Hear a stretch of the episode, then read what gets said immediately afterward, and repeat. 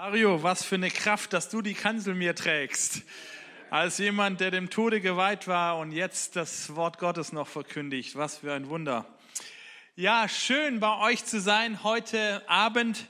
Und das Thema Refill, danke für die herzliche Einladung, danke auch für die warmen Willkommensworte. Taufe im Heiligen Geist, das ist das Thema dieses Abends, was mir gestellt wurde. Und ähm, es ist ein spannendes Thema, ein Thema, was ich liebe. Und wir werden das so angehen, dass wir das eine Mischung aus ein bisschen Lehre und gleichzeitig Inspiration. Und wahre Lehre ist immer inspirativ und wahre Inspiration ist immer auch belehrend. Und dann werden wir das irgendwie gut hinkriegen. Und wir starten mal mit einer ersten Aussage, die ich so am Anfang setzen möchte. Und zwar, normal ist gut normal ist gut. Wir leben in einer Zeit, in der jeder Special sein will. Wenn du Teenager fragst, was sie ihre Berufsbranche sein will, dann kommt eine neue Modewelle auf, die heißt, sie wollen Influencer sein. Sie sagen, ich will Influencer sein. Ich sage, was heißt denn das? Ähm, was willst du denn influenzen und so weiter? Ähm, ich meine nicht Influencer, sondern Influencer. Das ist ein Unterschied. Also und ähm, jeder will was Besonderes sein, irgendwie besonders, besonders. Ja? Und Gottes Augen bist du was Besonderes, weil er dich liebt. Und gleichzeitig möchte ich starten mit normal ist gut. Und vielleicht haben wir noch nie eine Zeit gelebt in Deutschland, zumindest in meiner Generation, wo wir uns so sehr nach Normalität gewünscht haben wie jetzt. Plötzlich sagt jeder, normal ist gut, weil jeder will die Masken weghaben, jeder will wieder Kontakte haben, jeder will, der Sommer kommt, man will wieder endlich im Garten sein mit Freunden und grillen und so weiter. Normal ist gut. Und ähm, was ist denn normal? Ein normaler Christ. Und das wollen wir heute Abend ein bisschen reinschauen bei Lukas. Lukas ist der Autor im Neuen Testament, der rein vom Umfang her am allermeisten geschrieben hat im Neuen Testament. Die meisten Bücher oder Briefe hat Paulus geschrieben, aber der Autor, der vom Umfang her am meisten geschrieben hat, ist Lukas. Der hat zwar nur zwei Bücher, aber die haben es in sich. Das ist das Lukas-Evangelium und die Apostelgeschichte. Und die Gemeinde Jesu ist ja entstanden an Pfingsten. Das ist nicht zufällig, dass sie da entstanden ist, weil dort die Verheißung auf die Generation Jahrhunderte von Menschen gewartet haben, dass etwas passiert. Was für, wir warten ja, dass Corona bald vorbeigeht und wir haben es gerade mal zwölf Monate hinter uns. Die haben Jahrhunderte gewartet und dann kam Pfingsten und entstanden ist eine Gemeinde, die nichts anderes auf, dem, auf der, auf der To-Do-Liste haben, als dass die Liebe Gottes bei den Menschen dieser Welt greifbar, ergreifbar, anfassbar wird. Dass Gott bei den Menschen ankommt. Und Pfingsten geschah alle, die die Bibel kennen, ob du jetzt online dabei bist oder jetzt hier in dem Raum, die können das lesen in Apostelgeschichte Kapitel 2. Und da steht einer auf, dieser Name ist auch recht bekannt, der heißt Petrus. Das war so der Wortführer von diesen Jüngern, von den Schülern von Jesus. Und der hatte, das war eine, ja, ich sag mal so, so eine Rampensau, ja. Ähm, der hätte dir auch Bananen verkaufen können und jetzt hat er halt Jesus bekommen und jetzt hat er, also das war vom Typ her so. Und trotzdem war er auch gleichzeitig ein Versager. Er hat nämlich Jesus verraten. Er ist derjenige, der immer vorneweg war und doch nicht so viel dahinter war, wie man anscheinend immer oder wie er sich selber auch zutraute. Aber jetzt kommt der Heilige Geist, sie werden erfüllt und dieser Petrus hält die erste Predigt der, dieser neuen Kirche in Apostelgeschichte 2. Und die muss so reingehauen haben, dass alle Menschen sagen, was müssen wir jetzt tun? Wenn das deine Frage ist und diese Frage an die richtige Adresse, nämlich an Gott gerichtet ist, dann wirst du auch eine gute Antwort bekommen. Und die Antwort, in der die Petrus ihnen gab, die lesen wir Apostelgeschichte 2, Vers 38. Petrus sprach zu ihnen, verändert eure Lebensrichtung oder bekehrt euch oder kehrt um. Und jeder von euch lasse sich taufen auf den Namen Jesu Christi zur Vergebung eurer Sünden so werdet ihr empfangen die Gabe des Heiligen Geistes. Wow. Das scheint für, zumindest aus, den, aus der Feder von Lukas das normale Christsein zu beschreiben. Die erste Predigt, die auf diesem Planeten in der Kirche gehalten wurde, auf die Frage hin, was müssen wir jetzt tun, um genau dazu zu gehören, kommt diese Antwort. Okay, wenn das das Normale ist, dann will ich dazugehören. Ich habe vier Kinder, alle vier haben zwei Augen. Keiner hat drei. Alle haben eine Nase, ein Mund, zwei Beine. Ihr merkt schon, worauf ich hinaus will. Es ist irgendwie gut, normal zu sein. Das heißt ja nicht, dass wenn einer out of the box ist, dass er weniger wert ist. Aber wir wünschen uns normal. Und Gott hat auch eine Norm gesetzt, was Christsein bedeutet. Und dazu gehört dieser Dreiklang. Und ich habe das mal in einer Grafik euch dargestellt, nämlich ein normaler Christ.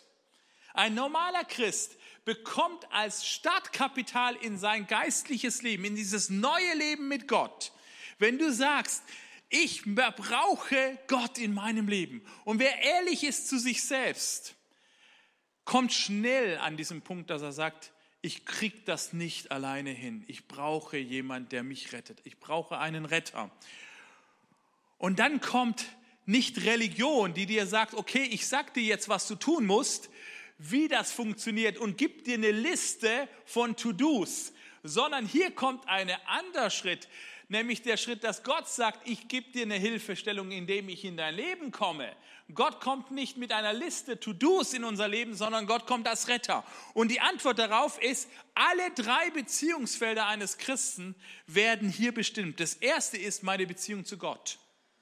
Die aller kehrt um. Bisher bist du in diese Richtung gelaufen und hast gedacht, ich kann das ganz alleine, selbstständig hinkommen. Ich krieg das schon hin. Ich bin erwachsen, ich bin schon groß. Meine jüngste, meine älteste Tochter, als die schon zwei Jahre alt war, die hat immer, die hat ziemlich schnell alles alleine. Mama kann ich alleine. Ich kann alleine, alleine. Und manchmal denke ich, ja, es war ja irgendwie süß, aber manchmal sind wir auch mit 40 noch süß. Ich kann alleine. Und wir können es nicht alleine. Wenn wir ehrlich sind, wir kriegen es nicht alleine hin. Wir brauchen einen Retter. Wir gehen in diese Richtung und Gott sagt, ich habe Rettung für dich. Und dann gibt es diese herrliche Geschichte hier, liebe Freunde online, die ihr dabei seid jetzt. Vielleicht hast du noch gar nichts mit Christsein am Hut und vielleicht bist du nur dabei, weil irgendein Freund dich eingeladen hat. Jesus Christus erzählt mal eine Geschichte, dass der gute Hirte derjenige ist, der 99 Schafe alleine lässt, um ein verlorenes zu suchen. Und ganz ehrlich, das ist doof.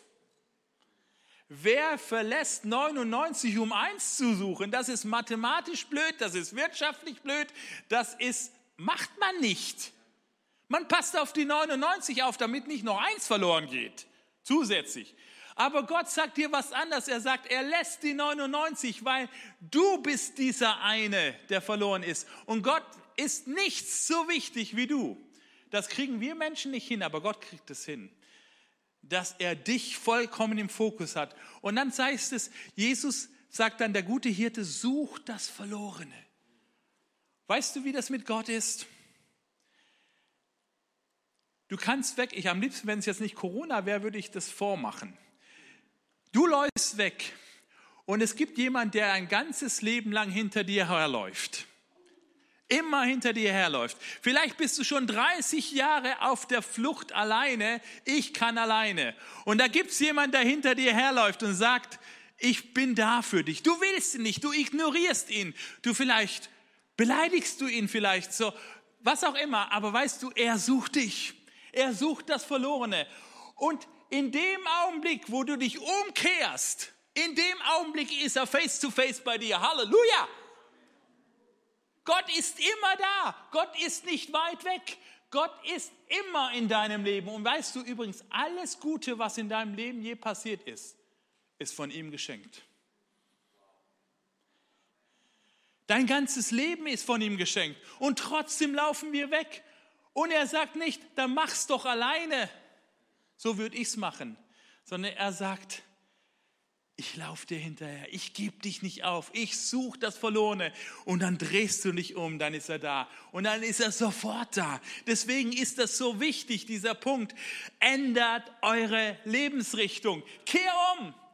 Und dann musst du Gott nicht mehr suchen, weil er hat dich schon längst gefunden. Huh! Alle anderen Religionen sagen, du musst Gott suchen. Jesus sagt, ich habe dich gesucht und habe dich schon längst gefunden. Du willst nur noch nichts von mir haben. Wissen aber, wenn du dich umkehrst Und Umkehr heißt einfach nur innehalten. Heute Abend kannst du innehalten und sagen, Gott, ich geb's zu, ich krieg's nicht alleine hin. Ich brauche einen Retter. Aber nicht nur alles Gute, auch manchmal und ganz oft ist das Leid, das uns im Leben begegnet. Dann fragen wir Menschen, warum lässt Gott das zu? Wir haben nie nach Gott gefragt und plötzlich ist Gott daran schuld. Aber selbst das lässt Gott sich gefallen, solange er ans Ziel kommt mit mir, dass er sagt, Johannes, das Leid habe ich sogar, das habe ich manchmal zugelassen, damit du wach wirst, dass du merkst, wo es hingeht ohne mich. Kehr um. Deine Beziehung zu Gott ist das A und O deines Lebens. Und es gehört nicht viel dazu, denn alles hat Gott schon gemacht. Gott ist Mensch geworden in Jesus Christus. Gott ist ans Kreuz gegangen in Jesus Christus für meine und deine Schuld. Gott ist aber nicht im Tod geblieben, sondern er ist auferstanden. Und all die Kraft, die da, wir kommen gerade von Ostern, meine Güte, was für eine Power. Was für eine Power. Als Jesus vor dem Grab vom Lazarus sagt, da sagt der Lazarus, komm raus. Warum hat er nur gesagt, Lazarus, komm raus? Weil wenn er gesagt hätte, da stand, da lag ja nur einer drin, da lag ja nur Lazarus drin. Hätte Jesus gesagt, kommt raus, Tote, dann wären alle Tote rausgekommen. Und das wird er eines Tages sagen. Eines Tages wird er sagen, kommt raus. Und dann kommen alle Toten raus. Weil so in den Worten Jesu ist so eine Kraft, dass selbst der Tod keine Macht mehr hat. Und dieser Jesus läuft dir hinterher. Er läuft dir hinterher. Mein lieber Freund, ich, ich habe nicht viel Zeit heute Abend, sonst holt mich der Mario oder wer auch immer von der Kanzel runter. Aber eins möchte ich dir reinreden in dein Leben. Halt inne, halt inne. Es gibt jemand, der dich liebt. Der dich so sehr liebt, dass er das Unlogische macht, die 99. Und wie Gott das hinkriegt, dass er jeden als den einen sieht, frag mich nicht, deswegen ist er Gott und ich nicht. Er läuft dir hinterher. Deine Beziehung zu Gott, die soll wiederhergestellt werden. Und dann kommt das Zweite, da will ich heute Abend nicht groß drauf eingehen, das ist die Taufe. Deswegen lasst euch taufen. Wenn du Christ bist, wenn du diesen Umkehr gemacht hast und mit Jesus läufst, meine Güte, dann wird es Zeit, dass du dich taufen lässt. Paulus sagt, dass wir unseren alten Leib zu Grabe tragen. Jetzt will ich mal ein bisschen drastisch werden. Weißt du, was das bedeutet? Das heißt, wenn du gekreuzigt bist bis Jesus, dann bist du mit deinem alten Leben gestorben. Und ein Leichnam muss beerdigt werden. Ich in, bin in Afrika aufgewachsen. Nach, dort wird, wenn du stirbst, wird ganz schnell beerdigt, weil in der Hitze wird es ganz schnell unangenehm. Manchmal habe ich den Eindruck, wir Christen, wir stinken überall, weil wir überall Leichname rumtragen. Wir müssen die endlich beerdigen. Lass deinen Leichnam beerdigen, dein altes Leben. Sag Nein dazu. Ich sage Nein dazu, ich lass mich taufen. Das weiß, reicht jetzt. Und jetzt kommen wir zu dem, was wir eigentlich heute Abend haben. Refill. Und ihr werdet bekommen die Gabe des Heiligen Geistes. Das ist also das Normale für ein Christsein. Das ist nicht das dritte Auge. Das ist nicht der dritte Arm. Das ist nicht ein Luxusprodukt für irgendwelche Exklusiven. Das ist nicht für die Pastoren. Das ist normal. Das ist das Normale und du wirst die Gabe des Heiligen Geistes bekommen. Das ist auch keine Sonderlehre für Pfingstler, sondern das ist das normale Christsein. Du bekommst die Gabe des Heiligen Geistes. Und für Lukas ist das nichts anderes, als dass er sagt, du wirst fähig gemacht, nicht nur in deiner Beziehung zu Gott, das war das Erste, die Taufe klärt deine Beziehung zur Kirche nach innen, du gehörst zu einem Leib, sondern diese Gabe des Heiligen Geistes klärt deine Beziehung nach außen, zur Welt hin, zu den Menschen, die Gott noch nicht kennen. Und dafür bekommst du diese Gabe. Natürlich hat der Heilige Geist noch mehr Aufgaben, aber in seinem Werk macht er das so deutlich. Es geht darum, dass du im Alltag nicht Sonntagmorgens Christ sein, sondern Montag, Dienstag, Mittwoch, Donnerstag, Freitag, Samstag, Sonntag leben kannst. Und dafür brauchst du diese Gabe des Heiligen Geistes. Dafür brauchst du diese Kraft. Dafür musst du damit, weil sonst, Leute, hier, ich weiß, es ist nicht immer angenehm, einem Pastor lange zuzuhören. Und wir sind gut erzogen in Deutschland, dass wir das trotzdem machen. Aber dafür brauchst selbst wenn die Predigt grottenschlecht ist, dafür brauchst du immer noch keine Gabe des Heiligen Geistes. Um einen Gottesdienst auszuhalten, brauchst du keine Gabe des Heiligen Geistes. Aber am Montag in der Schule Menschen zu begegnen, die ihr Leben nicht mehr hinkriegen und davon Gott eine Antwort zu geben, da brauchst du die Kraft des Heiligen Geistes.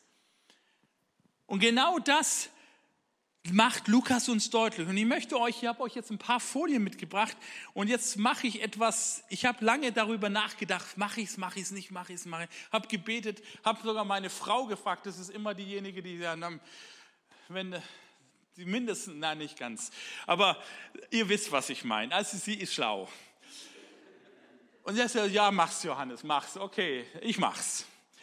Was ein, ein Kurzverfahren, was Lukas uns mit diesem Thema Heiliger Geist rüberbringen möchte. Das erste ist, im, im, Lukas beschreibt, wie als Historiker, wie die ersten Christen genannt wurden. Die wurden ja nicht Christen genannt, sondern die ersten Christen, die erste Bezeichnung für sie, ich weiß nicht, ob ihr das wisst, heißt die des Weges, die des neuen Weges. Und tatsächlich im gesamten Lukasevangelium ist der Weg, die Wegmetapher, ein ganz zentraler Begriff, den Lukas deutlich macht. Es gibt den berühmten Reisebericht des Lukas von Kapitel 9 bis Kapitel 18, wo Jesus scheinbar eine große Reise von Galiläa bis nach Judäa ist. Er ist fokussiert auf ein Ziel zu. Warum betont Lukas dieses Thema des Weges so sehr? Weil er deutlich machen will, Christsein ist kein Status, den du hast. Christsein ist keine Position, die du einnimmst. Christsein ist ein Lebensweg, den du gehst. Es ist immer Bewegung drin.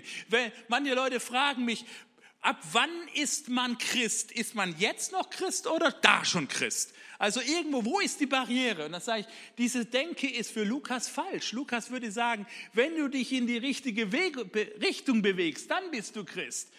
Mit Jesus unterwegs sein, deswegen das Wort Nachfolge. Christsein ist nicht ein Status, auch nicht ein Schein, den du hast, sondern eine Bewegung, in der du dazugehörst. Also wir bewegen uns. Und in der Mitte dieser Bewegung, in diesem Bericht, sind die Geschichten von Lukas, die er uns erzählt, die in Jerusalem passiert sind. Und das ist so der Dreh- und Angelpunkt des gesamten Doppelwerkes, also von diesen zwei Büchern. Und manchmal hat man das Gefühl, Kapitel 24 von Lukas und Kapitel 1 von Apostelgeschichte ist fast das Gleiche. Denkst du, Herr, wiederholt das sich? Ja, weil da dreht sich und wie so eine Tür in der Angel, das ist das Entscheidende.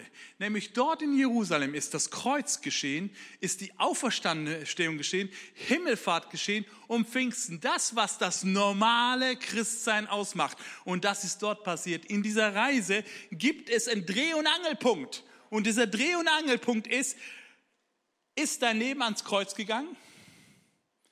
Hast du Nein gesagt zu deinem alten Leben? Hast du neues Leben von Gott bekommen, Auferstehung von den Toten?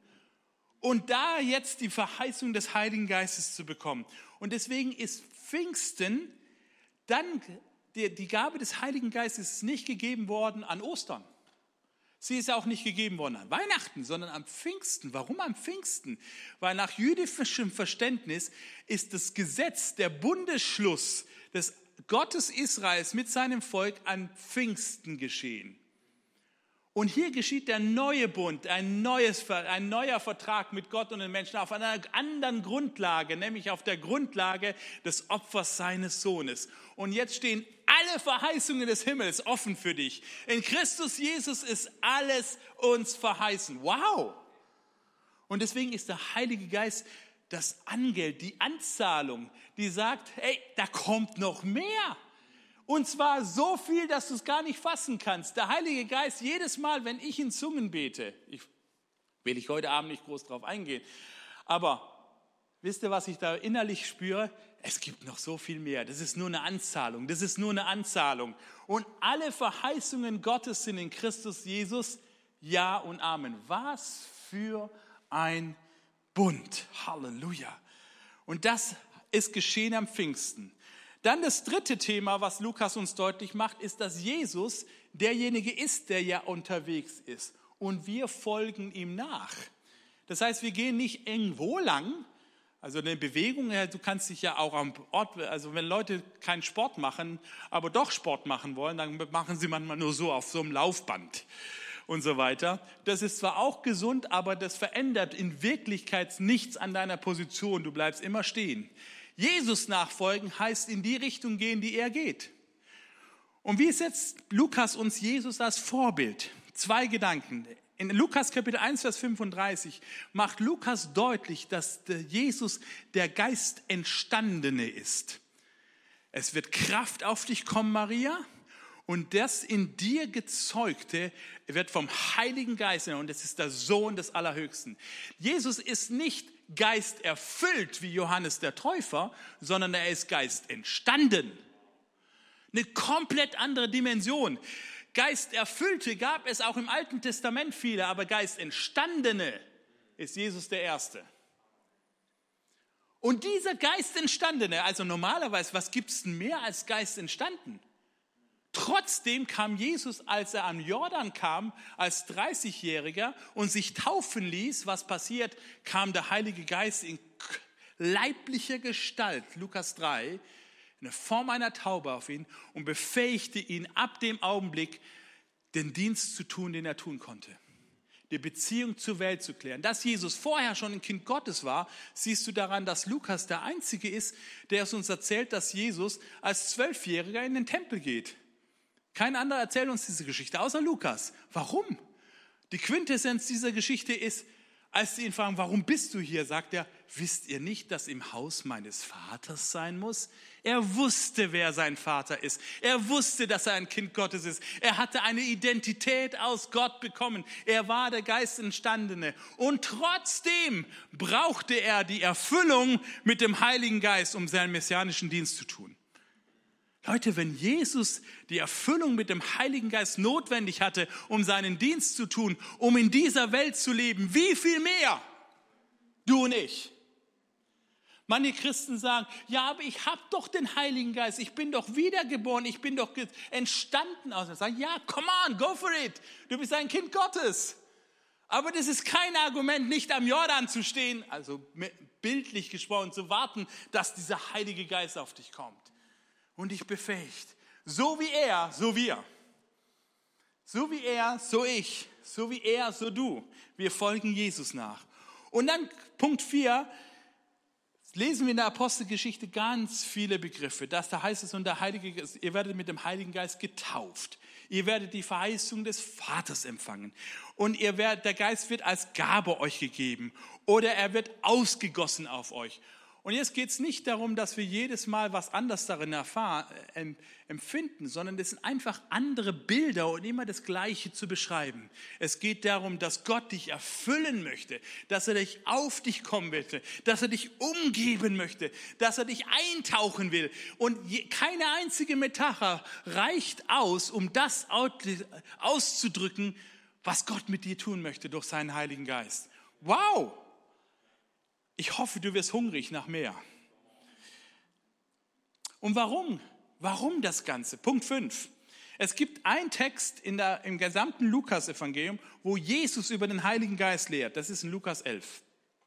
Und ich habe jetzt keine Zeit, euch das alles zu lehren, aber ich möchte euch zwei Impulse mitgeben, zwei Gedanken mitgeben. Das eine ist, der Kontext, in dem Jesus das erklärt, ist der Kontext des Gebets. Nämlich kurz davor lehrt er seine Jünger, das Vaterunser. Offensichtlich hat der Heilige Geist und Gebet eine sehr enge Beziehung zueinander. Lukas ist übrigens der Einzige, der erzählt, dass der, dass der Heilige Geist auf Jesus im Jordan kam, da heißt es, als er aus dem Wasser kam und betete. Alle anderen erzählen das nicht, aber Lukas erzählt uns, dass der Heilige Geist kam, als er betete. Warum? Weil es hat was mit einer Beziehung zu deinem himmlischen Vater zu tun. Im Gebet leisten wir etwas nicht, aber wir drücken Vertrauen aus. Ich glaube, dass du mir diesen Geist geben möchtest. Es hat was mit Gebet zu tun. Und dann fängt Jesus an zu erzählen und erzählt eine Geschichte, die hat es in sich. Und er sagt, da gibt es einen Mann, der wohnt in, mit seiner Familie in so einem alten Haus damals, wie das damals war. Ein Familienhaus heißt ein Zimmer. Ja, und da schliefen alle in einem Zimmer. Und dann kommt Besuch und die klopfen. Und er nimmt als guter Jude, gastfreundlich, orientalische Kultur, kennt ihr ja internationale Kirche, das ist Gastfreundschaft ganz oben angehängt. Und du könntest nie einem Gast sagen, nö, geht nicht. Also hat er ihn aufgenommen, aber er hatte ein Dilemma, er hatte kein Brot. Er konnte kein guter Gastgeber sein. Hatte er Hunger? Nein, er war schon am Schlafen. Hatte seine Frau Hunger? Nein, sie war schon am Schlafen. Hatten seine Kinder Hunger? Nein, die waren schon am Schlafen. Die wurden alle nur geweckt, aber sein Gast hatte Hunger. Und da hatte er kein Brot. Und oh, was mache ich jetzt? Und dann sagt Jesus, was macht ein guter Gastgeber? Er geht zu seinem Nachbar und weckt alle auf und sagt, ich habe einen Gast bekommen, ich brauche Brot. Und selbst er wird so unverschämt nach Brot bitten, bis er Brot kriegt. Und dann sagt Jesus, wenn ihr, die ihr böse seid, euren Kindern gute Gaben gibt, wie viel mehr wird euer himmlischer Vater euch den Heiligen Geist geben, wenn ihr ihn darum bittet? Wow! Warum? Was setzt Jesus damit in Beziehung? Der Heilige Geist ist hier nicht ein Wohlfühl Perspektive für Christen, für charismatische Christen, noch längerer Lobpreis, noch mehr Hillsong.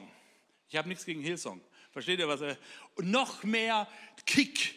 Sondern der Heilige Geist ist die Gabe, die Gott dir gibt, um das Brot zu sein, das du dem geben kannst, der keins hat damit du den Menschen, die hungrig sind, damit du den Menschen, die kein Brot haben, die nicht satt sind und diese Welt ist hungrig, dein Nachbar ist hungrig, dein Arbeitskollege ist hungrig, unsere Bundesregierung ist hungrig, unsere Stadt Bonn ist hungrig, die sind alles hungrige Menschen und ich muss zugeben, ich habe nicht genügend Brot alleine. Ich brauche ein anderes Brot, das ich weitergeben kann. Himmlischer Vater, hast du Brot für mich? Und er sagt, ja, wenn du mich darum bittest. Halleluja. Dein Christsein am Montag, dein Christsein am Dienstag, dein Christsein in der Schule, am Studienplatz, am Arbeitsplatz. Du brauchst dieses himmlische Brot, um deinen Nachbarn satt zu machen. Weil Christsein nicht nur ein paar Worte sind, sondern diese Kraft Gottes. Halleluja. Und deswegen sagt er die Verheißung des Vaters. Alle Kids des Himmels, alle Kinder Gottes, alle, die aber lieber Vater sagen können, die umgekehrt sind und diesem Retter face to face gesagt, huch, du bist ja da, du hast mich schon gefunden. Danke, dass ich dein Kind sein darf, bekommen diese Verheißung Gottes. Du darfst diesen Geist empfangen. Wie sieht dein Christsein am Montag aus? Wie sieht dein Christsein mit deinen Nachbarn aus? Ich weiß nicht, wie, also ich kann dir sagen, wie meins aussieht. Ich komme ganz schnell an die Grenzen. Als Pastor kenne ich auch das Gefühl, dass man manchmal Kranke im Krankenhaus besuchen darf, muss. Und manchmal ist es auch ein Muss. Und ich kenne dieses Gefühl, an der Türklinke zu, des, des, dieses Krankenzimmers zu sein und jetzt kurz davor zu stehen, einzudrehen. Und man geht bei mir, die, die, da rattert es dann. Was sagst du dem? Und ganz ehrlich, ich bereite mich dann innerlich vor und wenn ich ehrlich bin, alles, was ich mir vorbereite, kommt mir so hohl vor, weil es wie so ein billiger Trost.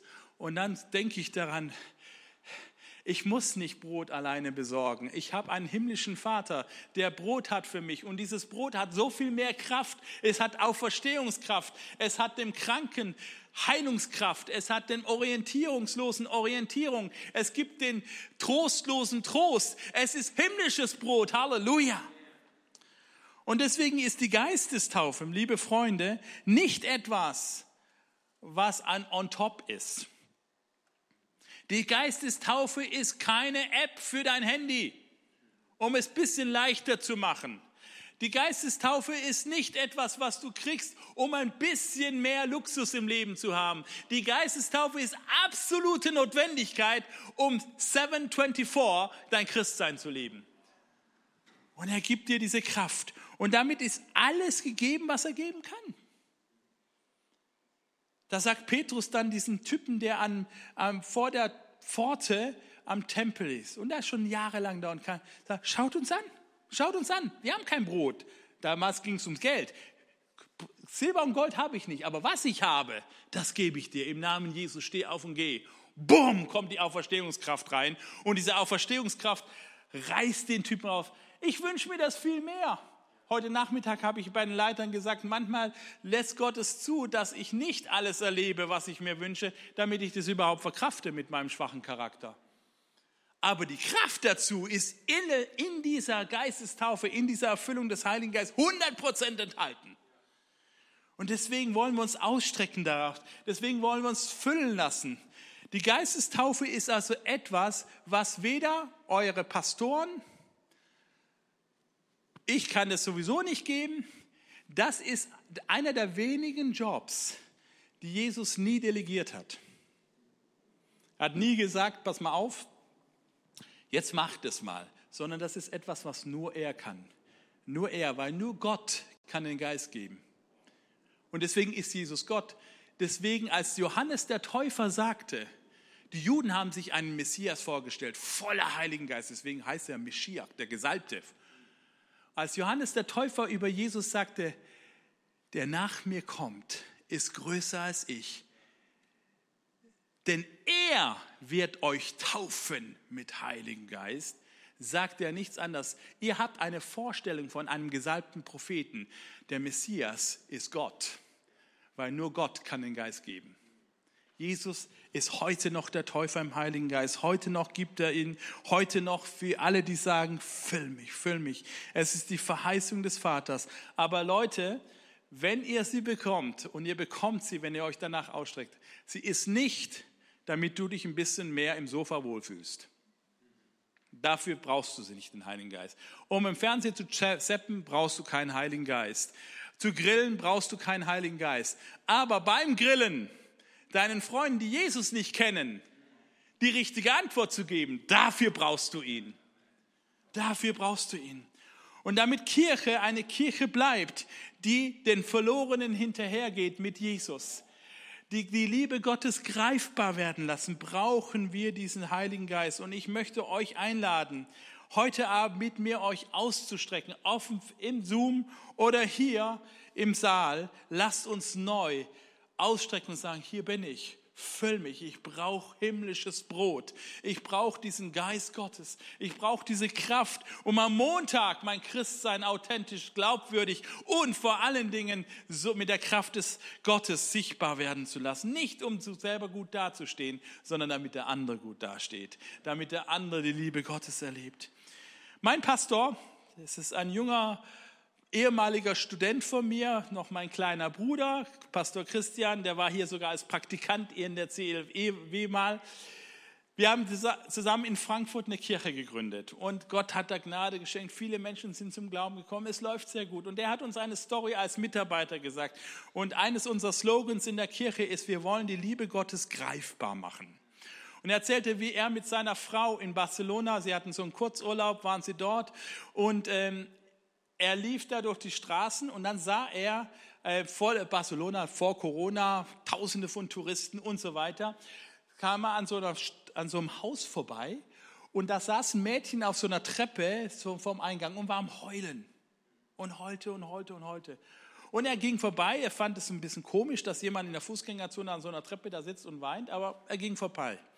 Und kaum war er vorbei, sprach der Heilige Geist zu ihm und sagte, Christi, du bist Pastor und du hast deinen Mitarbeitern gerade gesagt, sie sollen die Liebe Gottes greifbar machen und du bist im Urlaub und läufst an der Frau vorbei. Was machst du da? Und er so, okay, gut. Dreht sich um und geht zurück und fragt dieses Mädchen da mit seiner Frau, also Janina und er, können wir dir irgendwie helfen? Nein. Ja, du weinst so sehr, hast, hast du ein Problem? Nein. Und fing noch mehr an zu weinen. Sagt, können wir irgendwas Gutes tun? Und so, nein, sein, habt ihr ein Tempotaschentuch? Habt ihr ein Taschentuch für mich? Wie sie das erklären konnte, Spanisch, Deutsch, wie auch immer, aber das konnte sie irgendwie erklären. Oder auf Englisch lief das. Und dann plötzlich meinte er so, ja, weißt du, das habe ich gerade nicht. Silber und Gold habe ich nicht. Bei, bei unserem Pastor Christi hört sogar beim Tempo aus. Der hat noch nie mal ein Tempo dabei gehabt. Und sagt er, können wir die, nein, das, und so weiter. Und dann, okay, gut, dann sind sie weitergegangen. War ja schließlich ihr Urlaub. Sind sie weitergegangen. Und dann meinte Janina und Christi so, hey, das können wir nicht machen.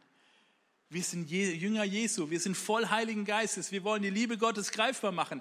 Dann sind sie in den nächsten Laden, der offen war, reingegangen und haben Tempotaschentücher gekauft und sind zurückgegangen zu diesem Mädchen und haben gesagt, wir haben Tempo für dich gekauft, hier hast du Tempota. Dann fingen die noch mehr an zu weinen. Ich sage, warum macht ihr sowas? Warum macht ihr sowas? Ich verstehe das nicht.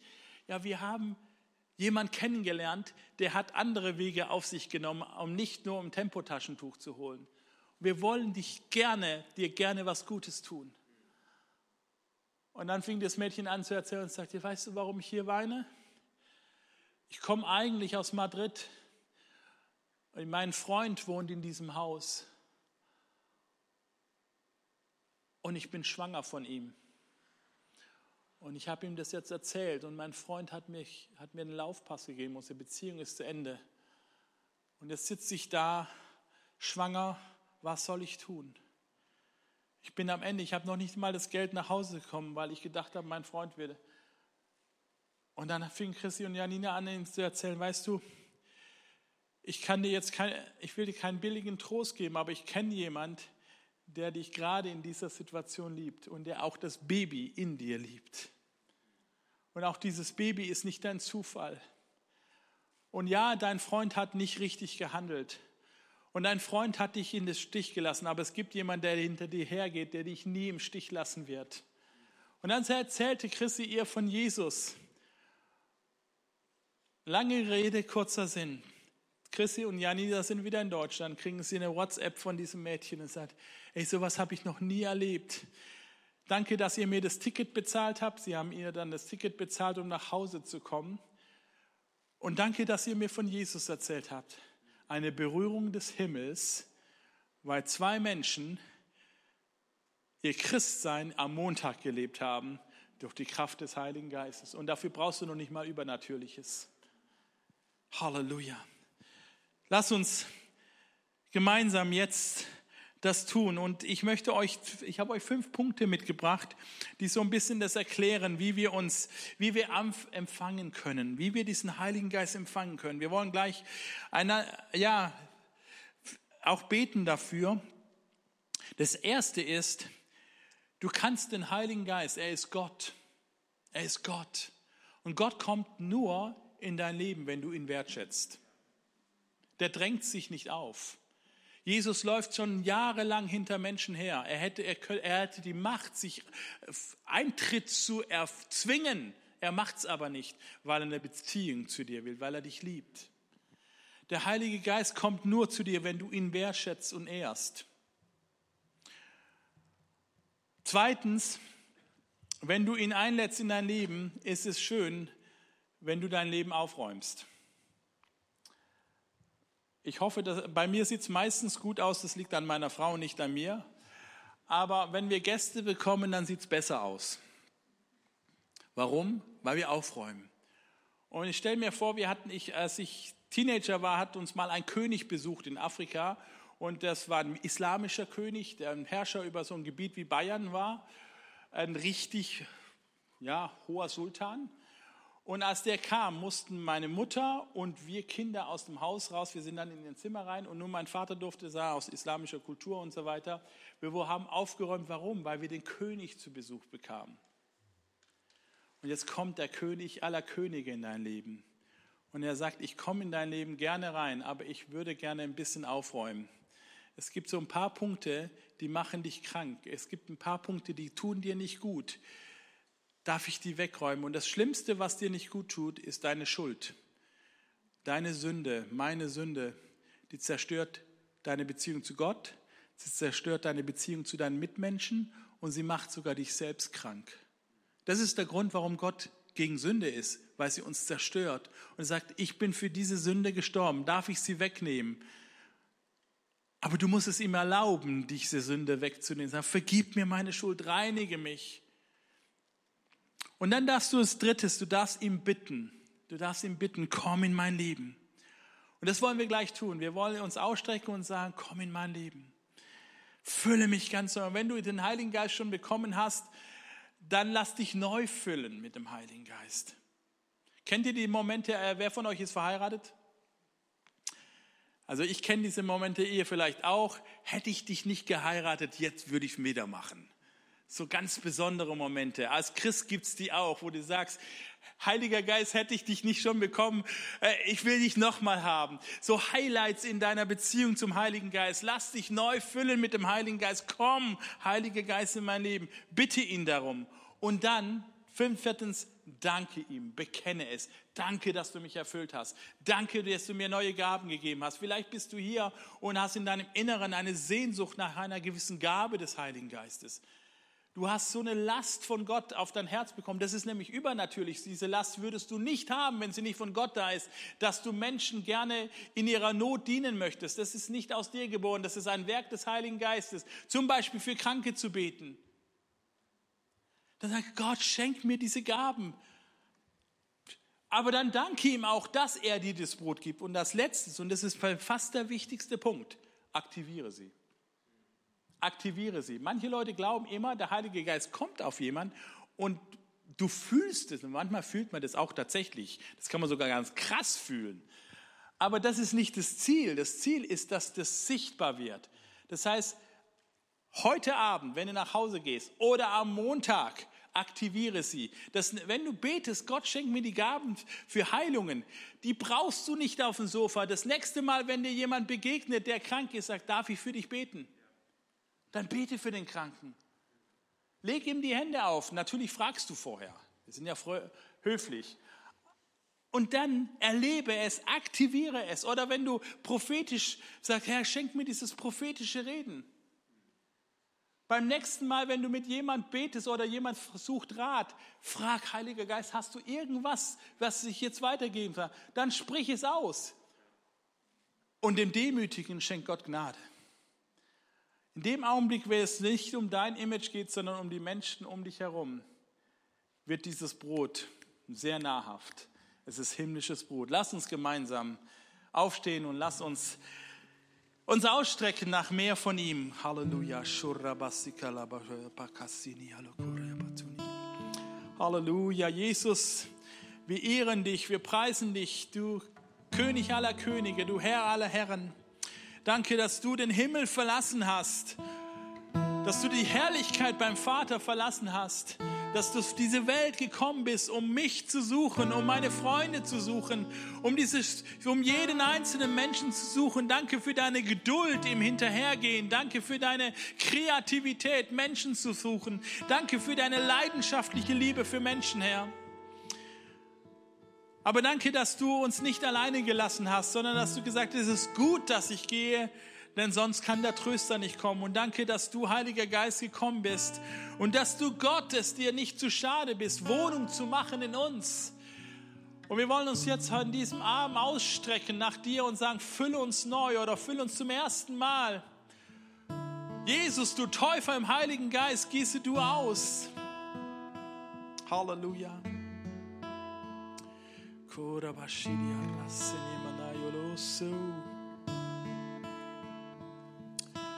Halleluja.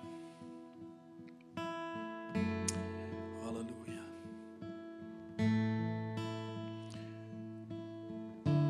Ich möchte dich, der du Jesus Christus noch nicht kennst, der du noch keine Beziehung zu Jesus hast, heute Abend, ich weiß, es geht jetzt um erfüllt werden mit dem Heiligen Geist, aber wisst ihr, Erfüllung mit dem Heiligen Geist geht immer auch Menschen an, die Jesus nicht kennen. Man muss nicht 20 Jahre Christ sein. Wenn du Jesus Christus noch nicht kennst und heute Abend hier über Zoom oder vielleicht sogar hier in diesem Raum bist und spürst, wie er hinter dir herläuft und du willst innehalten und dich umdrehen und sagen, hier bin ich, komm in mein Leben, sei mein Retter, dann hast du heute Abend ein Date mit Jesus dann hast du heute Abend eine Chance, ihn kennenzulernen. Und ich möchte dir ein Gebet, mit dir ein Gebet sprechen, was du jetzt vor deiner Kamera, in deinem Wohnzimmer oder hier im Saal einfach mitbeten darfst. Bete es einfach hinterher. Das ist, es geht nicht, nicht um die einzelnen Worte, sondern es geht um deine innere Herzenshaltung, Ja zu sagen zu Jesus. Jesus Christus, danke für deine Liebe. Danke, dass du Mensch geworden bist für mich. Danke, dass du gestorben bist am Kreuz für mich. Danke, dass du auferstanden bist von den Toten für mich. Und danke, dass du den Heiligen Geist ausgegossen hast für mich. Komm in mein Leben. Vergib mir meine Schuld. Die Schuld dir gegenüber, die Schuld anderen Menschen gegenüber und die Schuld mir selbst gegenüber. Vergib mir. Sei mein Retter. Sei mein Herr. Ich lade dich jetzt ein, dass du mich erfüllst mit deinem Heiligen Geist. Und taufe mich mit diesem Heiligen Geist. Fülle mich mit deinem himmlischen, mit dieser himmlischen Gabe. Und lass das Feuer so heiß in mir brennen, dass andere Menschen um mich herum dich spüren, dich kennenlernen. Amen.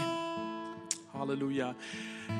Alle, die jetzt diesen Schritt gemacht haben, hey, Hammer, herzlichen Glückwunsch, du bist ein Kind Gottes und ab jetzt steht dir zu das Recht zu, nach diesem Heiligen Geist zu beten, das Recht zu, dich auszustrecken. Und das